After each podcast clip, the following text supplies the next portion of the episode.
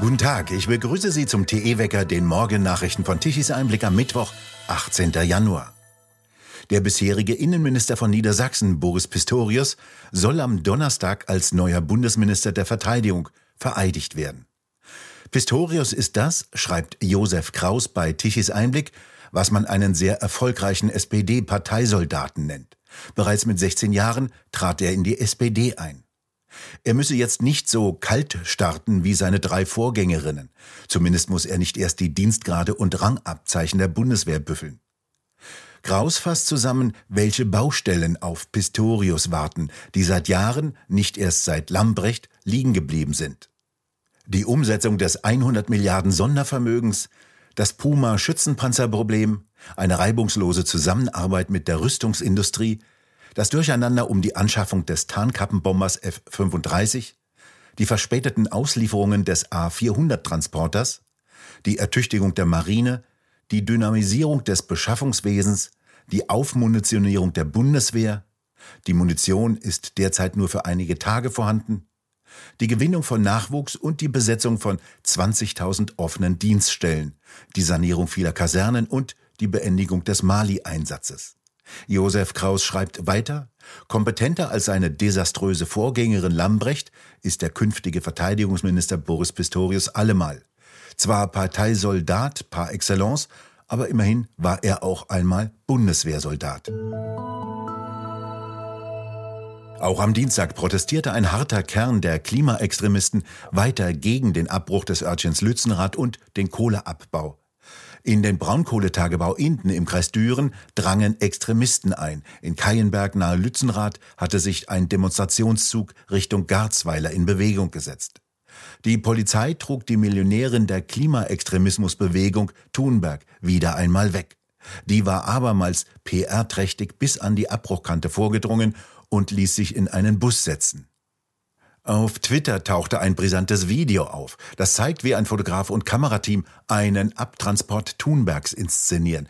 Zwei Polizisten halten Thunberg in ihrer Mitte, warten freundlich, lächeln, bis das Kommando Los geht's kommt. Thunberg lächelt ebenfalls professionell. Nachher zeigen die Bilder brutale Polizisten, die ein kleines Mädchen durch den Matsch abführen. Und die Polizei spielt mit. Gegen 16 Uhr gestern Nachmittag wurden die Demonstranten von der Polizei eingekesselt. Die Gruppe befinde sich zur Identitätsfeststellung in Gewahrsam der Polizei, sagte die Sprecherin des Polizeipräsidiums Aachen, Zimmermann, am Dienstagabend auf Anfrage der Nachrichtenagentur AFP. Nach Angabe der RWE wurde ein Förderbacker sowie die Gleise der Werksbahn blockiert. Eine Person sei in den Braunkohletagebau eingedrungen. Dies sei grob leichtsinnig, so ein RWE-Sprecher. RWE kündigte Strafanzeigen an. In Düsseldorf blockierten Mitglieder der NGO das Innenministerium und in Köln klebten sich wieder einige auf den Straßen fest.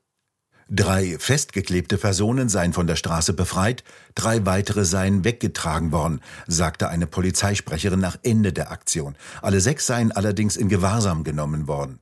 Ermittelt werde unter anderem wegen gefährlichen Eingriffs in den Straßenverkehr. Der Staatsschutz habe sich eingeschaltet. Eine Mehrheit für einen vorzeitigen Kohleausstieg gibt es offenbar nicht.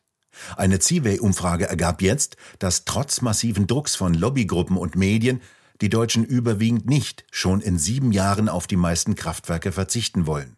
Anhänger der letzten Generation und anderer NGOs versuchen zwar mit Straßen- und Flughafenblockaden und anderen spektakulären Aktionen wie die Besetzung des Tagebaugeländes eine gesellschaftliche Stimmung zu erzeugen, in der sich irgendwann eine Mehrheit der Deutschen bereit erklärt, deren radikale Forderungen zu erfüllen.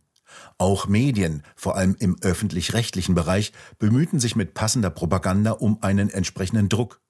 Eine Bevölkerungsmehrheit für den geforderten vorgezogenen Kohleausstieg 2030 gibt es trotzdem nicht.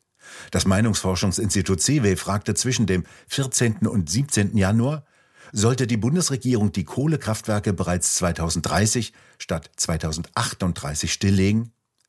Darauf antworteten 34,8 Prozent mit auf jeden Fall. Weitere 11,1 Prozent meinten eher ja. Fast ebenso viele votierten für das Gegenteil. 34,5 Prozent meinten, das sollte auf keinen Fall geschehen. Weitere 10,8 Prozent antworteten eher nicht. Unentschieden blieben 8,8 Prozent. Ein Brandanschlag auf 25 Transporter des Internetkonzerns Amazon in Berlin-Tempelhof war offenbar linksextremistisch motiviert. In der Nacht zum Montag waren 25 Transporter durch das Feuer zerstört oder beschädigt worden. Die Autos standen auf einem Firmenparkplatz in einem Gewerbegebiet in Tempelhof. Wegen des starken Rauches war die Autobahn für kurze Zeit gesperrt. Im Internet wurde ein Bekennertext veröffentlicht. Die Autoren bezeichneten sich als Anarchisten und schrieben vom Kampf gegen die Plünderung des Planeten und einem Feuer der Solidarität mit den Besetzern in Lützenrath. Man habe 25 Amazon Prime-Fahrzeuge mittels Brandsätzen aus dem Verkehr gezogen, wie die Zeitung BZ berichtet hatte. Die Polizei hatte am Montag mitgeteilt, man gehe zunächst nicht von einer politischen Tat aus. Das wurde inzwischen revidiert. Der für Taten von Linksextremisten und Rechtsextremisten zuständige Staatsschutz im Landeskriminalamt übernahm die Ermittlungen, hieß es am Dienstag.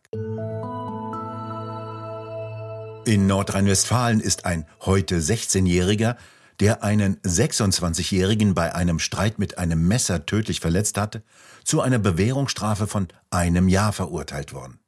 Auf einem Schulgelände in Bielefeld hatte es im Mai vergangenen Jahres einen Streit zwischen zwei sogenannten Gruppen von Jugendlichen gegeben, von denen einer seinen Vater telefonisch gebeten habe, ihn abzuholen, wie der Gerichtssprecher schilderte.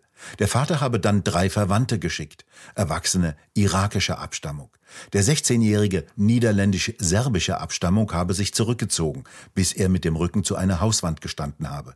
Die drei Männer hätten ihn eingekreist, er habe sich bedroht gefühlt und geglaubt, ein Mann habe einen Stein in der Hand. Daraufhin habe der Jüngere dem 26-jährigen mit seinem Messer direkt ins Herz gestochen, der verblutete noch am Tatort. Ein weiterer Mann wurde ebenfalls durch Messerschnitte schwer verletzt. Das Gericht hielt dem Angeklagten zugute, dass die Situation offenbar objektiv bedrohlich wirkte. Die Kammer schloss eine vorsätzliche und fahrlässige Tötungstat aus. Während die Staatsanwaltschaft eine Jugendstrafe von sechs Jahren wegen Totschlags gefordert hatte, erkannte das Gericht auf eine Beteiligung einer Schlägerei. Ein Verwandter des Getöteten hatte im Zeugenstand ein Messer mitgeführt. Dies legte das Gericht negativ aus. Szenen aus dem Alltag der neuen bunten Bundesrepublik mit 16-jährigen Messerkünstlern. Der Computerkonzern Apple sorgt mit seinem neuen iPhone 14 für erhebliche Verwirrung bei Notrufzentralen und Hilfsdiensten. Die klagen über einen starken Anstieg von Notrufen, wie jetzt die New York Post berichtete. Apple hat das Smartphone mit einer Unfallerkennung ausgerüstet. Die benutzt die Beschleunigungssensoren im iPhone. Bei besonders starken Beschleunigungen denkt das System, es handele sich um einen Crash. Bei einem Autounfall zum Beispiel soll ein Alarm ausgelöst werden und Hilfsdienste gerufen werden können.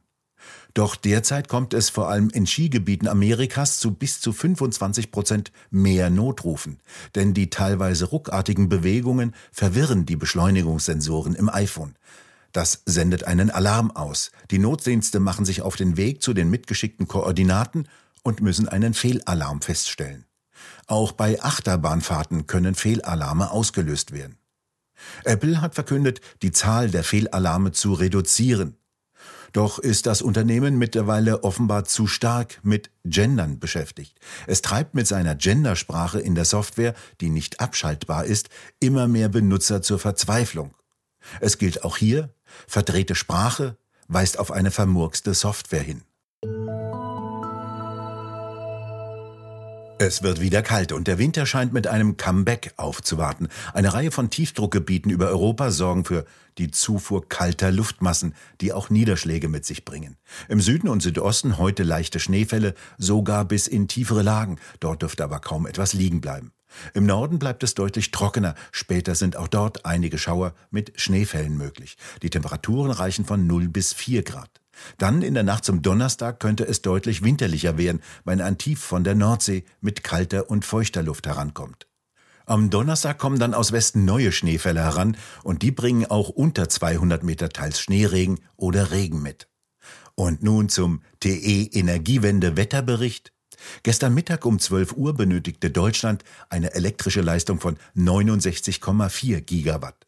Nur noch 21 Gigawatt lieferten die Windräder an Land und auf der Nordsee, Kurzzeitig kam die Sonne in einigen Ecken Deutschlands heraus und lieferte mittags 12,7 Gigawatt.